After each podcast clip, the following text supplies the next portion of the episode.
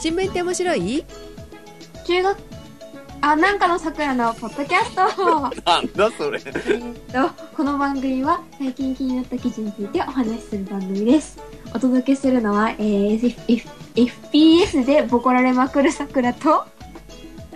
エースになれるかものジェシカとエースコンバットインフィニティを始めたよ。カエラと、エデンは最高、シオンです。おはようございます。おはようございますおはようございます私たちからまずボコられるねもう、袋叩き。プロボックですかねテイクいくつだ FPS どころか、あの、ネットラジオでも、あの、リスナーにボコられる桜というやだなのあ始めですメね。ールでみんなね抗議するよなんであれはってどういうことださくらチェンジ誰何かあるのさくらそうになろうじゃ雑草だちよちっちゃくなった。退化退化してる何 FPS でボコられるってあの対人戦ですねなんか銃持ってからな誰か人撃ちまくるやつタイランドの人と戦うのいやタイランドの人とは戦わないけど日本人主に日本人ですね前回のあの話題にそこに乱入していくじゃないで桜すみたねいじなゃないですねあの死んでも死んでもあのポイントに生き返るから大丈夫そうで、リスポンしたところは、あの、キルされるのね。そうそうそうあでも最初の何秒無敵だったりとかするから大丈夫 FPS なああんまりああいうドンパチは苦手ですよね。一番好きなのは、あの、すごい、あの、こっそりカムフラージュをして、あの、低く伏せといて、狙撃。あああー私狙撃すると後ろからキル取られるんですよ足音に気づけずに甘い。どういうことあと狙撃手に狙撃されたりとかね狙撃してるはずなの にね あの、ポイントの取り方が、ああの、まずいです、まず。そうそうそうそうもう全然ダメバレちゃダメですよ。あの視点の切り替えもど下手くそだからもうなんかねその視点切り替えてる後ろからなんかナイフで殺されたりとかしますよ狙撃手やのにナイフで。であれあれどこって視点が定まらなくて天井向いてからそのまま死んじゃったりとか ね相手のかく姿を確認するまでに殺されてるそうやってボコられてるわけですねそうカイラ君ははい。エースコンバットインフィニティ始めたの始めました。PS3 向けの、うんまあタイトルなんですけど、うん基本無料。結構ね、遊べますよ。あ本当何機体に網まみのペイントをすると有料とかですかね、基本的に、その、ポイントを戦闘して稼いで、そのポイントで新しい機体を買ったりとか、機体の性能を上げたりだとか、パーツを買ったりだとかっていうことができるんですけど、変形合体は変形合体はないですね。うん。うんうん。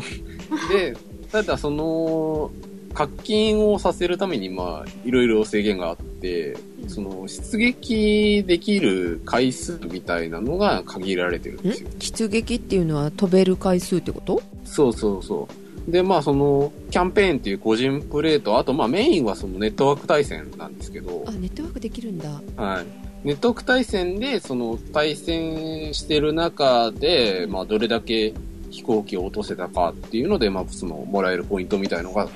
変わってくるんですけど、うんまあその、出撃するために必要な燃料があって、うんで、支給される燃料がですね、3、3つ。だいたい1日3つって考えてもらえればいいんですけどう、んなので、まあ1日3回しか、まあその、もらう燃料だと出られないんですけど、あとその備蓄燃料っていうのがあってう、ん備蓄燃料っていうのはその無制限に貯めることはできるんですけどう、んまあ、そのポイントを、ポイント稼ぐ中で、その、まあ、キャンペーンみたいのがあって、その、あ一つのミッションの中で10機以上撃ち落とせたら、備蓄燃料1個あげますよ、みたいな感じで、こう、コツコツ備蓄燃料を貯めることで、うんその遊べる回数を増やすこともできるんですけど、その備蓄燃料を、まあ、有料で課金して買うこともできる、みたいな、みたいなゲームシステムですね。え、ちなみにあの、実戦闘では10機も落としたらエースって呼ばれるんですけれども、うん。どれぐらいの難易度ですか ?10 機落とすのって。いや、多分、あっさりいくと思いますよ。まあ、例えばなんで、多分10機じゃ備蓄燃料もらえないと思いますけど、なんかいろいろね、その、時々によってもらえる基準みたいのが変わります。うん。じゃあまあ、10機とか落とせるっていうことは、現実よのようなもんじゃなくて、もっとゲームよりってことですよね。そうですね、割と軽快に遊べるけど、まあ、それなりに、あの、テクニックみたいなものは必要かな、みたいな。まあ、うまい感じのゲームバランスだと思いますけどね。ということでジェシカもそれで、えっとエースになれるかも、かもかもえっと1年前にね飛行機を飛ばすゲーム始めたんですけどうえん落。とすゲームじゃなかったでしたっけあはいあの墜落しております、うん。あれって飛ばすゲームやったんですかえっと飛ばさないといけないゲームなんですけど飛ばないゲーム落ちちゃうんですね飛べない飛べない飛行機そうなんであのあれから1年経ってますけど腕上がりましたかって聞かれたのでしやってないので上がってませんみたいな感じでねダメじゃないですか。でエースになるためにちょっとご指導を仰ごうかなと思ってるところなので、えー来月の末ぐらいには10球落としたらエースになれるのいや、ジェシカさん的にはすごい進歩なんじゃないですか。 1機でも落とせたらねあ、あとですね、うんああとですね、このエースコンバットインフィニティはですね、まあいろいろいくつかマップがあるんですけど、ん東京のマップがあって、うんなんかビルとかですね、すごい細かく再現されてるので、へえそこも見どころの一つかな。うんえ、焼夷弾落とせますえっとね、えー、ミサイルをね、誤射してみみたりとかね、うんあと期間中でね、国会議事堂を穴だらけにすることはできます。できるんだうんえ、焼夷弾はないんや。爆弾はね、レベルが上がると出てくるはず。えー、あ、じゃあできそうってことですね。うん、あのー空対地兵器か、もうあるので、多分出てくると思います。うん。地対空兵器は地対空兵器 は、壊すやつね。あ配備されてないんですか東京にあ。マあ、ップ東に京にいっぱいあるから、それをぶっ壊しに行くのがミッションですね。はあはあなるほど。じゃあ、あの、自衛隊が、あの、MD をしてるのをぶっ壊しに行くと。いや、なんかね、敵勢力とか言ってるから自衛隊ではないと思います。えでも舞台が日本なんだそう。まあなんかいろいろ設定があるらしいですけど、いまいちよくわかってないです。じゃあ私も入れてみようかな一旦ダウンロードするってことだよねダウンロードして、したらですね、その備蓄燃料がですね、10個ぐらい最初があるので、うんうんしばらくそれで遊べるんじゃないのかなと。ー、あ、そっか、無料やから、ジェシカさんすぐできますよね。うんそうなのそうなのあとりあえずっていうかな。なんか、みんな新しいゲーム始めてていいなっていう。でも最高なものあるでしょ家電家電はね、家電は最高ですよ。今ね、あれって、んもちろんモバイル機器なんで PHS なんで、うん電池で動くんですよ。うんうん炭酸電池っていう世界標準のあの、素晴らしい企画があって、あーはいそれ4本掘り込んで、もう1週間経つんですけど、まだあの、電池3本中2本ついてますからね。ああそれはすごいはい。いっぺんあの、電池炭酸4本でどんだけ持つんやろうってこう、なんとなくやってたんですけど、すごいですね。一番いいのは、通話しやすい。んしやすいっていうのはえ受話器が軽い。はあはああで、大きいから、なんかあの、取り回しが楽。携帯ってさ長電話するとすごい疲れるよね腕とかがあ確かになんか首とか変な角度になってますよね。知らず知らずのうちに。うん。で、さらに、いいのは、うんまず、外にいてたら、着信に気づきません。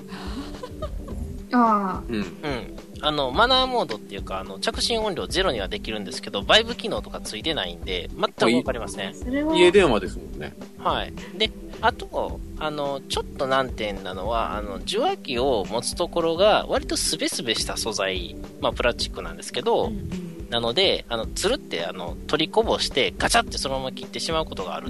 どういうこと取った瞬間に切れるの。あとる取ろうとして持ち上げてつるってあの滑ってガチャンってあの受話器が、えーそのままあのフックのところに落ちてプツップーって切れるうん夏は危険だね手に汗かいてさそうそうそうでまあだからもしあのバイブ機能があったとしたら本体でガタガタガタって揺れてそれであの受話器が浮いてプツップツって切るとかっていうことも多分考えられるのであえてつけてないんだと思いますうんそうか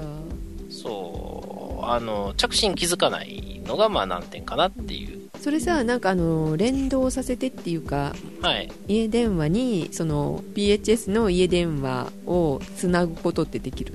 2はできます1はできませんのうん2でパワーアップしてそれができるようになりました家のモジュラージャックさせたらそのまま家の電話として使えますあそうなんだへえはいすごいえはいしおんさんが持ってるのは1ですよ2出る前に買いましたからねああそっかそっかそっか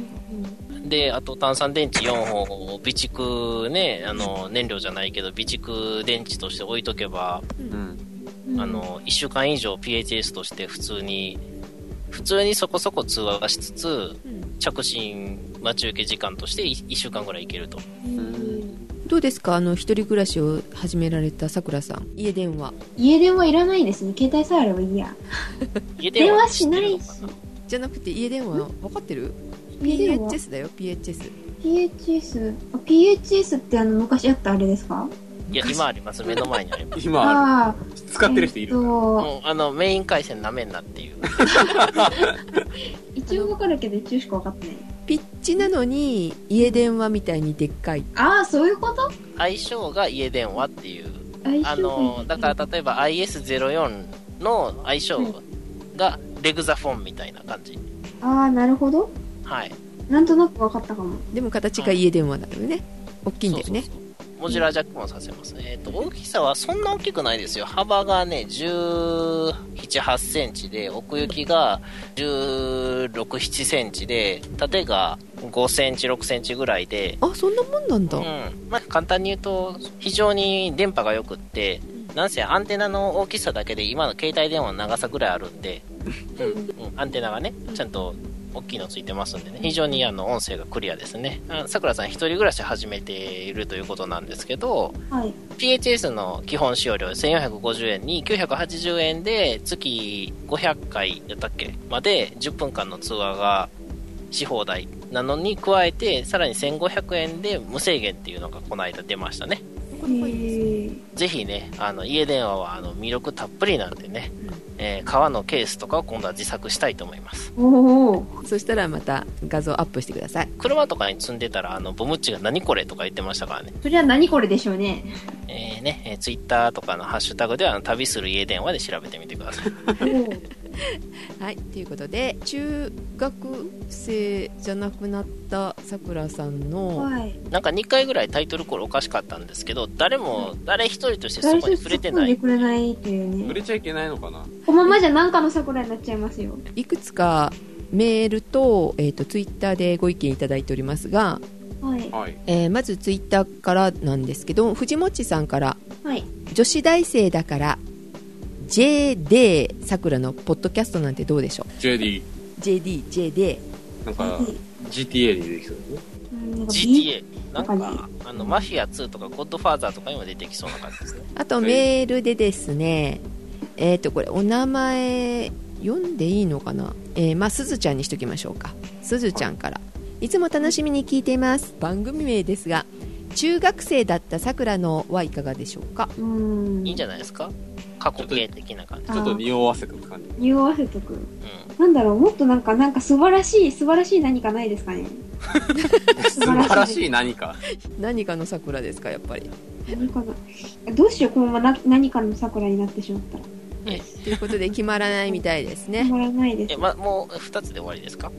えーっと、あとちょっと拾えなかったんですけど、ずいぶん時間が経ってしまったので、はい。はい。えーっと、メールの方はなかったですね。ツイッターでどなたか、割とツイッターで来てましたよね、なんかいろいろ。うん、ちょっと拾えなかったのよもう1ヶ月以上前3月の20日前後ぐらいかなうん。だったのでゼシカの方ではちょっと拾えなかったですねあの、もしなんかね、ツイッターで書かれてた方は、まだ多分この番組を登録削除はしていないと思うので、あの、リツイートし直すなり、なんなり、あの、もう一度、あの、ポストし直してください。はいお願いいたしますすいませんお手間かけますまたね、新しいものがね、思いついたら、それはそれで。あそうですねでできれば「ハッシュタグいげたさくらじお」ひらがなでさくらじおかうん。あものしくは旅する家電話か。違あ。うそれは違う違違うう、それは届かない。まあ桜宛てでもいいですしねカエラくん宛てでもいいですししおんさん宛てでもいいですもちろんジェシカ宛てでもいいですはい。はい、いただけたらと思います。はい、ということで、はいまあじゃあ名前は決まりませんけれども、まあ次回、まあ、1年ぐらいかけて決めていったらいいんじゃないですか。あそうですか、あ、そうですね。モラトリアムな感じで。モラトリアム。何モラトリアム、な、なんて言えばいいモラトリアムって。えあじゃあ、執行猶予。えっと、なんか自分、自分が自分であるじゃないけど、な、なん、なんていうのダメだ、はいダメはいだ。はいはい。後でググっといてください。はい。はい、はい、ということで今日の話題は、終わり、終わりじゃないです。これからです。えそれ。乗りツッコミみたいな、あれ。えっと、5歳から義務教育になるって考えたらどどう思いますか皆さんとりあえず義務教育だとただだから幼稚園とかさ保育園とかかからなくていいうんあと、私4月に5歳の人がはい戦闘ってことだよね。そうですねそうですねだから、1月とか2月生まれの人は、4歳で小学校に行くってことだよね。なだから、まあ、一番長いってことだよね。あ、早生きの人ね。うん、そう。あ早生き、早生まれ。あ早はい生まれ。うん。で義務教育が5歳からになるかっていう検討がありましたよねあったんですけどでその賛否両論があってそのだいぶ差があるじゃないですか5歳ってうん、4歳と5歳とか4ね。歳5歳で外国では4歳とかから義務教育が始まるところもあってで日本でもそれを検討してみようかみたいなそうう。いうん話がありましてね、はい。 6歳になってあの小学校1年生になって小1プログラムって言われるんですけどその、学校の環境がいきなり変わるじゃないですか学校というか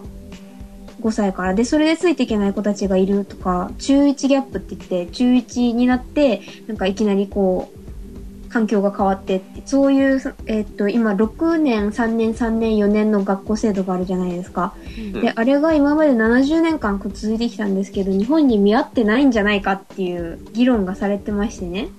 で桜的にはその変える必要があまりないと思うんですが皆さんどう思いますかっていうのをちょっと聞いてみたくてこの話題を選んでみましたはい5歳から始まると、どうなん歳 ?7、から始まるといいこと7は年、、いいことはあんの。いいことはその小1プログラム学習いきなり6歳からお前ら勉強始めるわーってなってもその勉強ができなかったりとかそういうのが5歳からちょこっとずつその段階的にっていう意味で5歳からその遊びを取り入れた感じでなんだろう知恵をつけるみたいな勉強とかそういう言葉とかじゃなくて増設部分の5歳部分は、なんか今のプログラムみたいなんじゃなくて、もうちょっと遊び寄りっていうことですそようね。そうそんな感じですねで前倒ししてみようっていうだから幼稚園が今やってるようなことをそこに盛り込むっていうことだよね今幼稚園って結構あの英語を教えたりさするじゃない小学校に入る前の準備っていうのをやるでしょはいうん。ずっと保育園に行ってる子たちはそれがないからそれこそ小1プログラムみたいなことに家庭でその教育されなかったらひらひらがなはちょっと読めない子も出たりとかあるんだようね、んうんそうそういうことですねうんそういうのをしてくれるんだったらいいんじゃないかなと思うんだけどねうん、でもあのそのそのコミュニケーションが下手になっているのにそのそれでいきなり5歳とかいうちっちゃい年齢からこの勉強を始めさせるのはどうどうなのかっていう話もありましてねその今コミュニケーションが下手って言われるじゃないですか今の世代の人たちって。でそういうことをもっとなんか勉強させた方がいいんじゃないかっていじめだったりとかそのそのコミュニケーションの方法がわからないから仲間外れにしたりとかいうそういう問題うんうん。出ているのにそこを改善せずにその勉強ばかり詰め込んでちっちゃい時からそんなことしていいのかっていう話も出てるんですね。でまあ、桜的にはどっちかっていうとそういうそっち寄り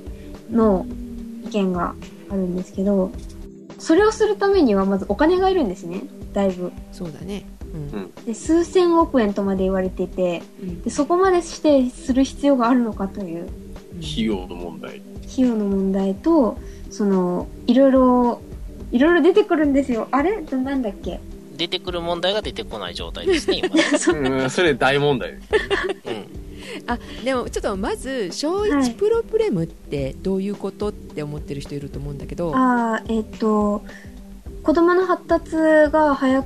早かったりとかあの早くなかったりっていうのでその小学校1年生が学校の勉強に集中できないんですねうんでそれであの不登校が出てきてしまったりとか学校についていけないっていう状態うん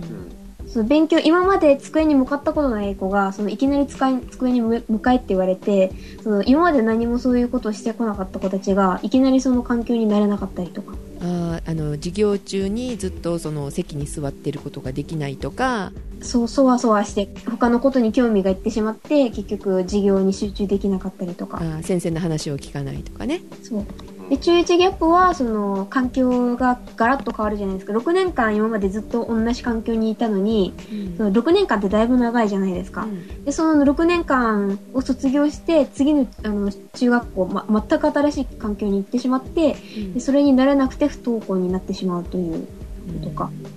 あじそういうゃあ中学年ぐらいから学ラン着せてりゃいいってことですねそういう問題ではその、えっと小中学校一貫教育ってあるじゃないですかうんでそういうのをあの9年にしてみたりとか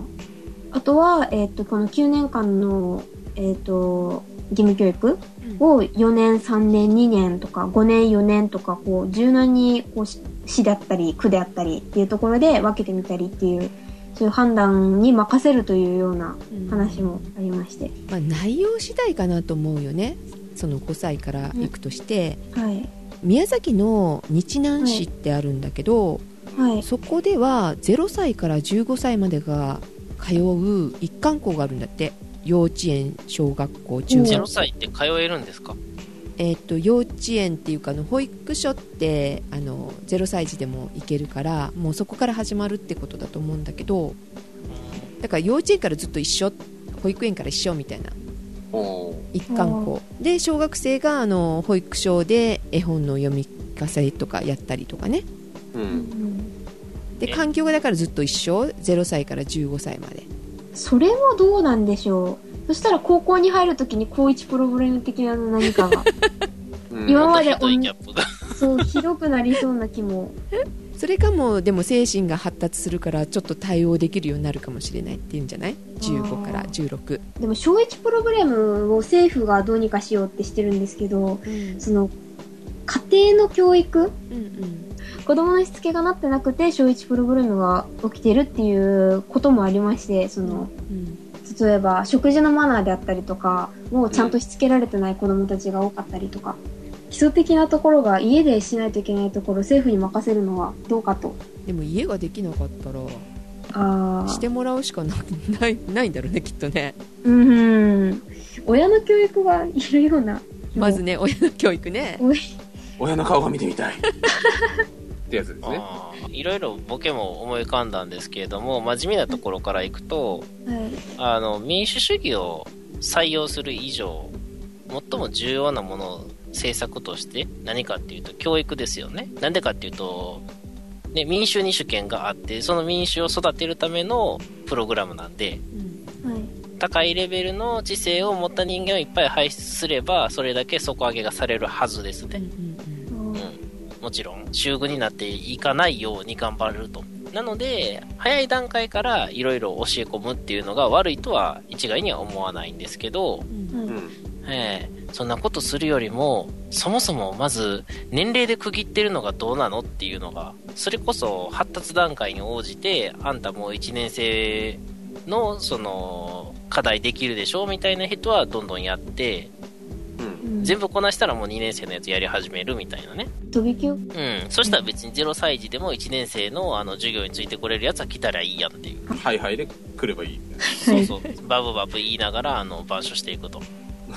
怖え。じゃあ学力別ってことだうよね、ん、あのだからそのカリキュラムの最低限一番遅い人のスタートが6歳っていう風にもうこの時には親は必ずやらせなさいよっていう最低限で早いやつは何ぼやってもいいっていう風なうんうんうん風にすればだからそもそも年齢で区切るのがどうなのって思うんですよねうんなるほどねもう私はあの自分の時のがあるんで1歳半ぐらいで絵本の読めてたんでもったいないですよね。それだけできるのに、6歳まで待たなきゃいけないというのが。そうそうそううでん3歳ではあの字も書いてたとか妹の名前を名付け親になったとかは、してたんで多分4歳か5歳やったらもう普通に小学校1年生ぐらいいけてたと思うんですようん、覚えてないんですけ どねあんたが決めたやろっていつも責められるんですけど今どう 覚えてへん覚えてへんってうんそうやってどんどん早くやっちゃったらいいんですよで、学校制度だけじゃなくて、その、先生の問題もあるんですね。5歳児は結局じゃあ誰が教えるのかっていう話とか、うん。幼稚園の先生そう、うん幼稚園の先生。うん。でも幼稚園の今のせ先生たちは、その、5歳のその教育教えることができないじゃないですか。それをまず教え込まないといけないのに、その5歳児全員を教えられるだけの先生が必要になってくることと、あ人数的な問題ってこと人数的な問題というか、その、いつ始めるかにもよるんですけど、その準備期間も長いだろうし、場所によって、その、えっと、9年間の教育が4年、3年、2年とか、あと、なんだっけ、5年と4年で分けたりするのに、その学校の先生がまた違ってくるじゃないですか。うんうんその中学校と小学校。で、その中学校の勉強を教えられる先生は、中学校が4年になってしまったら、その小学校の6年の分はどうするんだだったりとか。だからやっぱり一貫校が一番いいんじゃないまとめてね。そうそううん全部小小学校の先生もいるし中学校の先生もいるしでもちろん幼稚園の先生もいるみたいな感じだったらいうんいじゃない回るんじゃない5歳児はあの8歳児か10歳児ぐらいが教えたらいいんじゃないのでもそれもありだと思うよね子供が子供に教えるのうん勉強をっていう意味じゃなくてさああ、5歳児だからその勉強というより遊びを踏まえてみたいな。そうそうそうあの兄弟が今少ないじゃないうん。そうですね。だから兄弟の代わりになってあのいろんなことを教えてくれる子が身近にいてそれもほら安全であるっていうのはいいんじゃない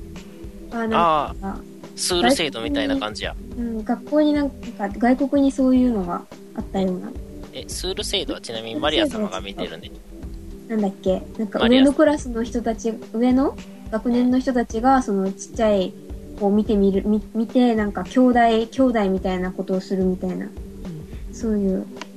なんか外国に、日本でもそれをすればいいって話ですかねうん、でいいんじゃないかなと思うんだけど、まあ、だから内容次第だと思うよあのその授業っていうか その教育を何をするかっていう単純にその1年早めたからっていうことじゃなくて、早めた1年間と、まあ、その1年間踏まえた後のうん、 6年間なり何年間っていうものの期間の中でどういうロードマップを描くかっていうことですようね。ん、あのだって別にこれ5歳からっていう言ってるけど小学校1年生のものを5歳児に教えようとしてるわけじゃないでしょそうですね。ならいいんじゃないかなと思うんだけどあと費用だよね費用、どこから費用を出してくるのか。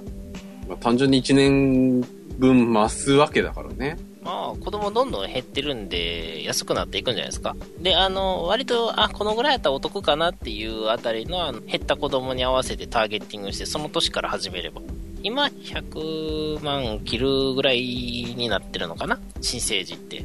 まあ、ちょっと覚えてないですけど、まあ、そ大体100万オーダーぐらいやったはずなんですけど。だからそれが、じゃあ50万人になったら始めましょうみたいなね。ああ。でもこその、うこの教育を5歳から始めるっていうのは、小1プログラムを改善するためなので、それを先延ばしにしてしまっては、小1プログラムが解消されないという問題が出てきてしまうという。だから早めに対処したいから、この、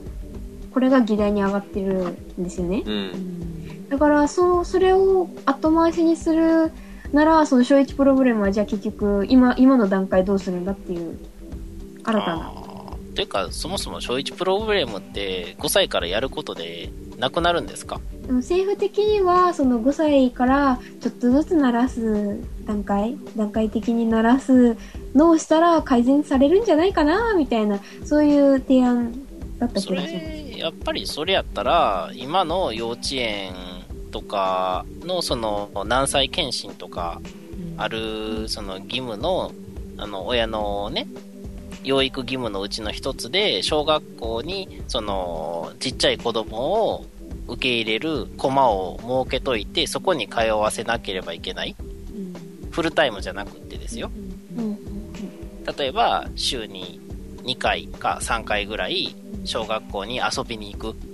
うん。あー年上の子供だからさっき言ってた8歳児とか10歳児ぐらいの子供と遊ぶっていうでその子供は体育とかあの道徳みたいなやつの中であの小さい子供と遊ぶ授業をすると、うん、だから疑似的に弟妹ができるような状況を作ってっていうところから始めたら別になんかその鳴らすだけやったら1年間フルでやらなくってもで授業風景を参観させる授業参観あーだから親じゃなくて子供が見に来るうあこんなことしてんねやみたいなだから決して5歳からの義務教育にする必要はないけどそういう制度を設けた方がいいかもってことだよねそうですね。そうしたらまだお金もそこまで。いらないしんあの親が最初は連れてこなきゃいけないだろうけれども、うん。その週に23回やったら最初の登校時に、えーその上の学年の子が集団登校で呼びに来るとかでもいけるわけじゃないですか、そうですね。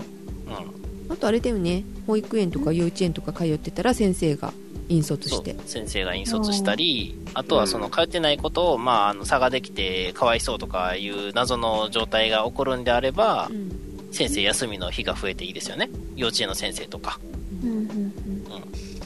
うん。うん、そうすればいいの に。そうすでれもばいいのねに。じゃあそうしてください、はい。すげえな、結論。問題解決しましたね。でだからそれと同じで中1ギャップもあの中学校はどんなとこっていう覗きに行くツアーをすればいいんでで今度はもう高学年になってるからそんな週に何回とかじゃなくって月1回とかあの合同でそうそう中中学校小学校合同で運動会みたいなのやってみるとかあで、悪い先輩に捕まるみたいな。そうそうでカツアゲされてみるとかお悪い遊びを覚えるとかとかをうんあのやってで高校もちょっと覗きに行くとか大学も覗きに行く、えーじ会社も覗きに行くっていう風にしていったらいいんじゃないかなとんあ。中私が中学校の時から思ってたんですけど、その不登校でも学年が上がれるっていうのが甘えだと思うんですよ。中学生。小学生まではまあどうにかなったとしても、その中学校ってとりあえず行かなくても学年上がれるんじゃないですか、とりあえず。まあね。だから、学校行かなくてもとりあえず義務教育を終えて中学校卒業っていうのがなんか、なんか桜的にはどうなんだろうっていう。留年させれば中学校もって思っちゃうんですけど、どう、どう、どうでしょう。でちょ留っと話年が違うけど。で留年させることによって、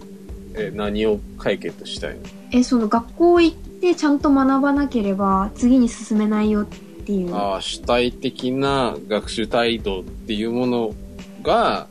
あうんっていうものを実現うんし学たいん力だろう向上も、これ入れてるはずなんですよね、確か。なんか、調べたらそんなこと書いてあったような気がしないでもない。違ったらすいません。で、学なんか力、不登校でなんか学年が上がれる理屈がわからないのは確かにわかんないですねうん。まあ、そういうのもあるけどさ不登校になる子って学校が面白くないっていうのもあるじゃないまあまあ面白くない理由はいろいろあるんだろうけどまうあん。どうなんだろうあの、その、私ネットに、まあ、しばらくいいる、痛みなので、あれなんですけど、学校にいるよりゲームしてる方が面白いから、家でゲームするっていう人って結構いるんですよ、中学生で。うんでだから学校行かない学校が楽しくないわけじゃないけど家でネットネットゲームとかそうやってそのソーシャルゲームだったりとかそういうことをしてる方が面白いから学校行かないっていう人が結構いるんですねでそういう人たち学校に問題はないけどその本人に問題があるようなうん、それはちょっとどうしようもないなそうねだから、まあうん行かなくても学年上がれるしで義務教育とりあえず終わいけるしみたいななんかそういう人たちがいるから学校に問題がない場合はそれは親にも問題があるよねちょっとねまあ、親にも問題があるんですけどね。というよりはその人たちって普通にじゃあ中学校を私高校行こうってできるわけですよねまあ言えばまあ、受験に受かりさえすればすれば。資格はあるわけよねうん。なんかやっぱ不思議ですねうん。うんとりあえず昔みたいに留年どころか退学もありにすればいいじゃないですかえ、でき、できたんですか昔は。中も学。ちろんえで小学校退学とかありますよえはい、ね、ここ最近ちょこちょこと問題出してるような昭和7年とかの明治とかの頃は小学校退学とかっていうのありますからね今がゆとりすぎる気がする。そう考えてみでる。退学にさせればいいだけでしょうんうんうん。あのこのうちの学校では面倒見きれませんと義務は親にあるんだから他の学校を探して通わせなさいっていうだけの話で学校が別に面倒を見れ見なきゃいけない義務はないはずですよねうんうんあまりにもだから最近さ学校のせいにするっていうか先生のせいにするっていうかさうんあ任せようとするとかしすぎてるんでしょうねそうですよだねから甘えるんだよねなんとかしてくれるでしょうみたいな文句言えばみたいなうんさっきのね、不登校の例の一つですけども、聞いて、うん、甘ったるいなっていう。ねなんか、そういう人ら集めて、やっぱり、その特別学校みたいなところをね、作ったらいいんじゃないですかね。え、ヨットスクール的な。 いやいやいや、そんな、そんなダメです。ヨットスクールはダメです。そん楽しいかなな、あの、大雪山系とかにしましょうよ。え、あの、北海道の2000メーター級の上の方とかで、あの、電波なんか一切来ませんみたいなところにしましょうよ。外出たら死ぬから外出ないでねっていう。あの、雪解けの時、2、3ヶ月しか外出れませんよっていうところに行けばいいと思います。あちなみにあのちょっと外れますが、はいはね、家電じゃないですけどノキアってご存知でしょうかノキア聞いたことはありますねとか割と聞きますね携帯とか。そうあのずっこけたフィンランドの携帯メーカーでしピンポンピンポンおたっーピンポンピンポンそのけフフィィンンラランンドドそう、うんそのフィンランドなんですけどうんフ。ィンランドってテストがないんだってえ、了妖怪、妖怪の学校かなんかですかああの、試験も何にもないみたないいなみたいな。あムーミンばっかりムーミン、ムーミン。 サンタクロースとかいるとこだからねうん。うんあーサンタクロースになる試験はあるんですかねああるよねああった気がす るあるあるそれはあるそれはあるんだ、うんはい例外じゃないですか。うん、学校ではないというねテストがないっていうなのに学力は世界一そうそうなんですよね不思議んフィンランドの学力はせなんやな世んで界でいやシュトロハイムとか言いませんはいわからないはいはいジョジョ見てくださいジョジョああはい、第2部を見てくださいうんあ今やったらアニメもなってるしはいあでここはまあ福祉が厚いからーあうのん子供が生まれてから、まあ、いろんなものを支給されるんだって絵本のセットとかねうんほうで17歳まで子供全員に月1万3000円が支給されるそうですよ、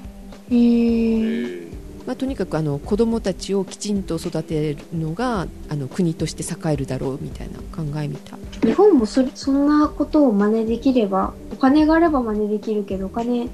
どうしてるんですかねフィンランドね税金が高いんですよ。税金ものすごい高かったはずだから全員で子供を育ててるって感じだろうね、国全体でうん、そう思えばいいかなって思うんだけど、うんうんそのためには、底上げしないといけないんですよね。うんきっとね。こうん個人の収入だとかね。そうなるためにはでも学力が皆さん上がればっていううん。まあ、ぐるぐる回ってるんですけどね、うん問題自体はね。早めに手打たないとっていうことだよねこれ以上下がるとまたさらに手遅れにはいえー、暗い話題ですねとりあえずさっき出た話を日本ですれば問題解決すると思いますということでえ小一プロブレムのお話でしたうん締め締め考えてなかったけどよっ結こ論い出小たし一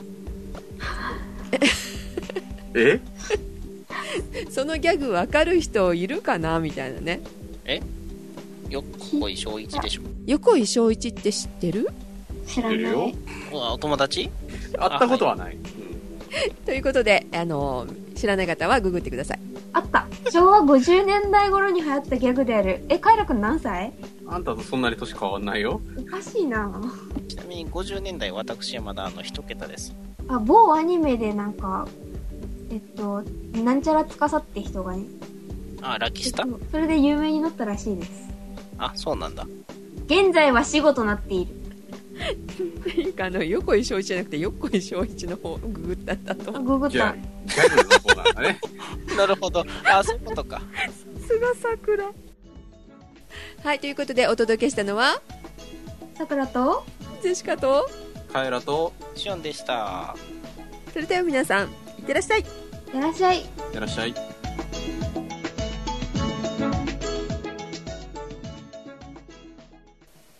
あもうダメだお疲れ様でしたえー恥ずかしながら帰ってまいりましたさバイサクラ。よっこいしょいしそうか横井翔一さんってえっとどこだっけんどこから出てきた人だっけアメリカ合衆国えグアム島であはい自分の両親あに発見ガムさ島れたねうん太平洋戦争の人ですね28年28年目終わって戦から。争が終わったのを知らなくて隠れてたんだよねいや、知ってたですよ。知ってはいたけど、命令が下ってなかったから、命令がないのと、あと、嘘だって言ってたっていう。あ負けたの嘘だってあでも結構いましたよ。あの、ああ、知ってる。え友達あちょっと友達だったかもしれない。。あ、そうえ、あー知ってるって、その場にいたみたいな雰囲気だったから、今、なんか。 ああーー、それね、先みにたいな。え、さくらさん前世で先に遺骨になった人やったとかっていうことですよね 実は。あなるほどなるほどグアムにいたんだ